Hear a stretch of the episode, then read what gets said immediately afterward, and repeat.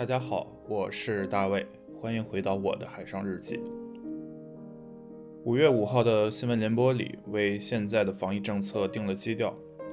五月六号，我们小区从早上开始分发中药汤剂，下午通知从五月七号零点起，小区静默五天，之后又在不到两小时通知暂缓静默。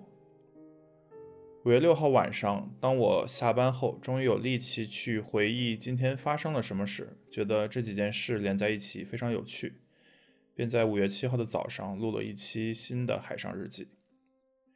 现在是五月八号的晚上，昨天的这期节目还没发，但事情就已经向不可预料的方向去转变了。首先是今天我们相邻的小区又接到了静默的正式通知。而按照前天的经验，我们小区跟进只是时间问题。同时，有一项所谓阳性患者居所的十字花转运的消息传出。十字花转运是指阳性患者同层的邻居以及同列，也就是直上直下的邻居，要一同转移走去隔离和观察。另外，今晚有一篇名为《对上海新冠防疫两措施的法律意见》的文章在朋友圈流传，并又经历了各种的变体，重演了一次小的四月之声。还有许多新的文章、视频和故事流出来。于是我发现，我昨天录的那一期节目好像已经过时了。所以今天我想改变一下录法，既然是日记，当然也可以剪贴一些照片进去。所以接下来我会读我夹在日记本里的六张照片中的文字。第一张照片日期五月五号，照片的简单描述，这是当天新闻联播的重要讲话。坚决克服认识不足、准备不足、工作不足等问题，坚决克服轻视、无所谓、自以为是等思想。坚决同一切歪曲、怀疑、否定我国防疫方针政策的言行作斗争。第二张照片日期五月六号，差不多是下午两点四十几分。照片的简单描述是我们小区居委会所发的居民告知书。居民朋友们，为落实市区镇关于清零攻坚行动的部署，结合本小区的疫情严峻形势。现告知如下：准备期五月六日零点至五月六日二十四点；静默期五月七日零点至五月十日二十四点。一、除统一组织的核酸检测之外，全体居民足不出户。二、小区快递接收处封闭，所有快递拒收。三、个人零星快递、外卖暂停下单配送。四。各自发组织的团购暂停下单配送。五、已送货的自发团购，预估可能在静默期间到货的，请及时退单或将到货时间延至静默期结束之后。六、紧急就医及其他医护、保障一线工作人员等必须外出的，需提供相应的证明，并及时联系居委报备。其他原因一律不得外出。如遇紧急情况，可联系本社区紧急联系电话、居委会联系电话、物业联系电话。感谢您对我们工作的理解和支持，让我们同舟共济、守望相助，共同遵守好各项要求，争取早日迎来小区解封时刻。居委会盖章，二零二二年五月六日。第三张照片。还是居委会的告知书，时间大概是五月六号的下午四点半，距离上一份告知书不到两个小时。居民朋友们，经审慎研究决定，原定于五月七日零点至五月十日二十四点的静默期暂缓实施，为进一步巩固来之不易的抗疫成果，防止病毒通过快递、外卖等进入小区。阻断隐匿传播链条，尽可能防范和减少本小区可能引发的涉疫风险。我们倡议：一、居民可适当通过线上采购一些生活必需品，如粮、油、肉、蛋、菜、奶等，以及急用药品；二、非生活必需品暂停下单配送。感谢您对我们工作的理解和支持，让我们同舟共济，守望相助，共同遵守好各项要求，争取早日迎来小区解封时刻。居委会盖章，二零二二年五月六日。第四张照片同样是五月六日。呃，在五月六日早上，我们小区挨家挨户发了一袋中药汤剂。我到了晚上才有空去拆开看看。然后，呃，因为现在我手头已经没有这个汤剂了，当时只拍了一张比较模糊的照片，所以这个汤剂上面的一些文字我可能没法特别完整的去复述出来。呃，我尽量去完整的把照片中还能看到的文字去跟大家复述一下。正面是写着中药汤剂，背面首先写的是用法一日二次，呃，然后中间有几个字我看不到了，然后最后是呃谨遵医嘱之类的话。二药袋置热水中，温热后摇匀服用。储存常温下避光保存或冰箱冷藏，保存时间一般不超过三十天。一药袋破损或有鼓胀现象时，请勿服用。二、服药期间忌食生冷、油腻和辛辣等食品。三、服药后如有不适，及时停药并咨询医生。后面是这个制药的单位和联系电话。另外，每家的塑料袋的包装上还写着它的成分：扶正抗疫方，成分金银花、荆芥。黄芪、防风、广藿香、板蓝根、桔梗、芦根、炒白术、生甘草。第五张照片，时间是二零二二年五月八日。照片的简述，呃，它是我们小区群里流传的一个相邻的、相近的小区的居民告知书。居民朋友们，根据上级坚决打赢防疫攻坚战的指示精神。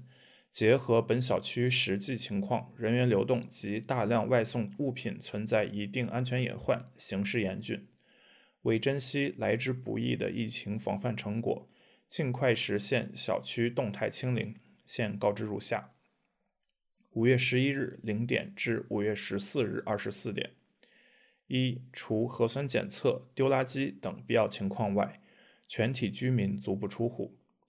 二、小区快递接收处封闭，所有快递拒收，不得配送。三、个人零星快递、外卖暂停下单，不得配送。四、各自发组织的团购暂停下单配送。五、已送货的自发团购、个人订购，预估可能在此期间到货的，请及时退单或将到货时间延至结束之后。请根据时间提前做好相关准备，以免物品搁置造成损失，后果自行承担。六、紧急就医及其他医护、保障一线工作人员等必须外出的，需提供相应的证明，并及时联系居委报备。其他原因一律不得外出。如遇紧急情况，可联系本社区紧急联络人、居委会联系电话。以上内容已很明确，势在必行，请大家积极配合疫情防控，共同遵守，坚持几天时间。因工作繁忙，可能无法一一解答相关问题，请大家克服困难，耐心等候。一切都是为了本小区的安全和早日解封。感谢您的理解和支持，让我们同舟共济，守望相助。居委会盖章。二零二二年五月八日，最后一张照片，时间二零二二年五月八日。照片简述：这是国内多方法律学者对上海新冠防疫两措施的法律意见。已披露的上海官方人员与相关居民的对话视频、音频显示，上海新冠病毒防疫采取的两项措施引起的事态非常严重，在市民中反应也很强烈。很可能造成某种法治灾难，特发表法律意见如下，以为各方处事的参考：一、对居民使用强制手段强制送方舱隔离的任何做法都是非法的，应立即停止。本市某区某街道办事处、派出所人员与居民对话视频显示，有关官员强硬声称同楼层密接人员一律送方舱隔离，不服从就使用强制手段实施强制。有关官员声称，这是全市统一部署实施强制的依据是《治安管理处罚法》第五十条中第一项的规定。实际上，这些官员的说法明显误解乃至故意曲解了法律。《治安管理处罚法》第五十条规定的第一项不可能成为支持他们强制行为的法法律依据。《治安管理处罚法》第五十条相关规定的原文是：有下列行为之一的，处警告或者二百元以下罚款；情节严重的，处五日以上十日以下拘留，可以并处五百元以下罚款。一、拒不执行人民政府在紧急状态情况下依法发布的决定、命令的。为什么说以上规定不可能成为支持街道办事处、派出所人员强制行为的法律依据呢？对于稍微有点社会主义法律意识的人来说，这道理其实非常简单：一、紧急状态是一种法律状态，必须经有权机关依宪法宣布才出现或存在，绝对不是任何机构或官员可以随意认定和信口开河宣告的。我国宪法第六十七条第二十一款规定。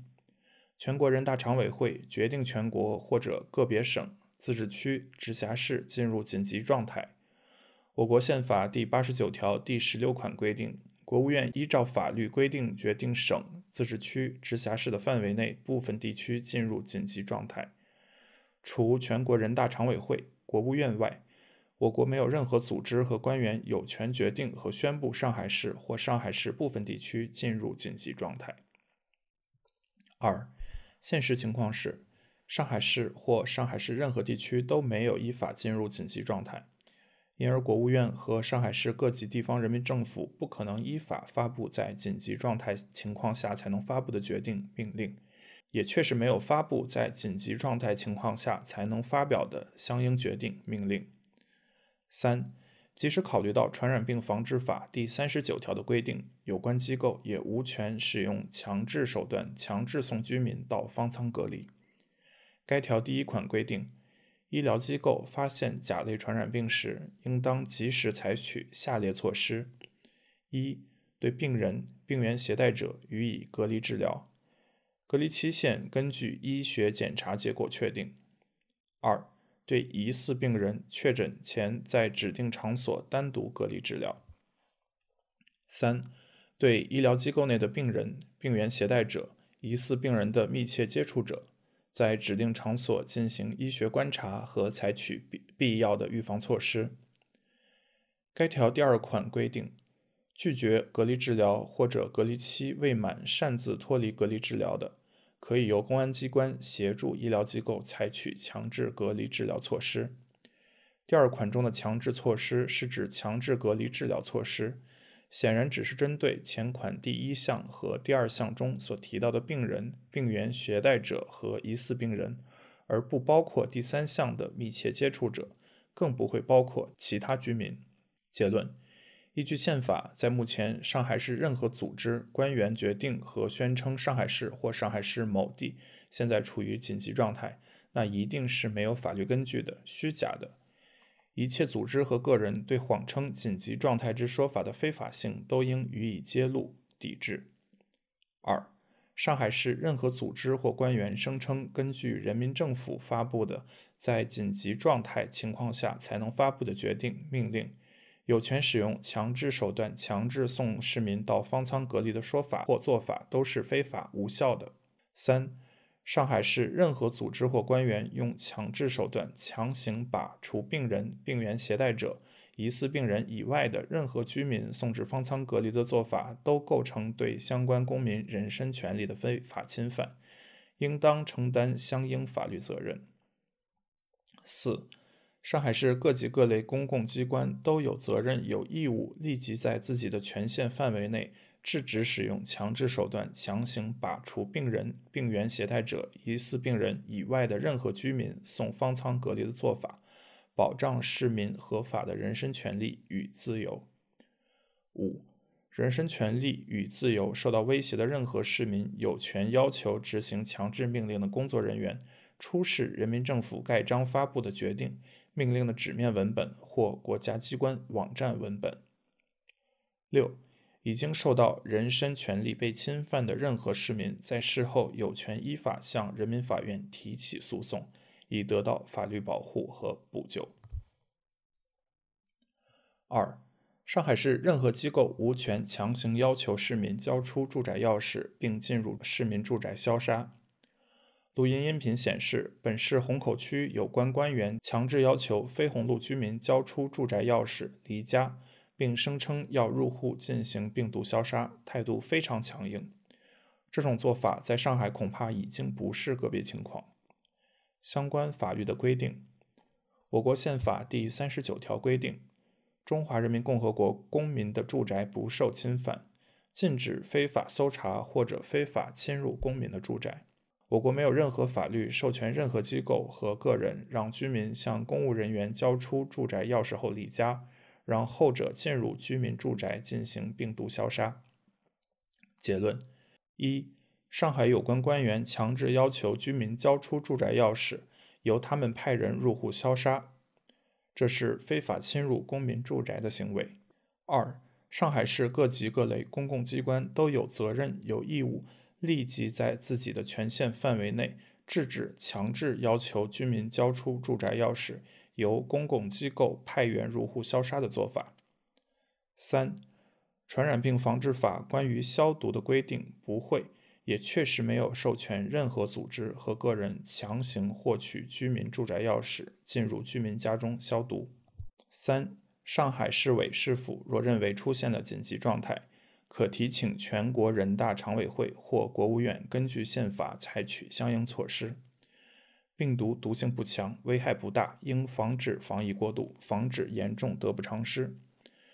上海市委市府若认为出现了紧急状态，可提请上海市人大常委会召开紧急会议，并通过人大常委会提请全国人大常委会或国务院按宪法规定宣布上海市或其中某些区域处于紧急状态，然后制定系统的工作方案。新冠防疫要与保障市民权利自由兼顾，各级国家机关和官员应严格依宪法法律办事，不可为办事方便违反法治原则、破坏法治。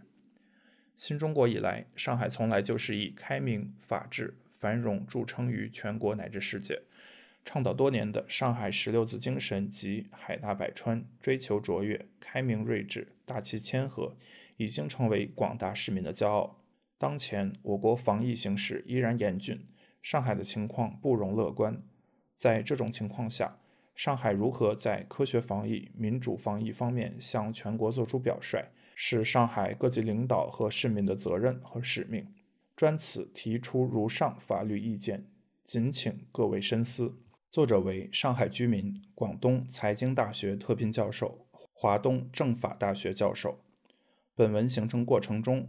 华东政法大学、复旦大学、上海交通大学、上海社科院、华南理工大学、武汉大学、湖北大学、北京大学等教育学术机构的总共二十余位教授表达了意见。复旦大学桑玉成教授提出了重要修改意见。撰稿人：童之伟。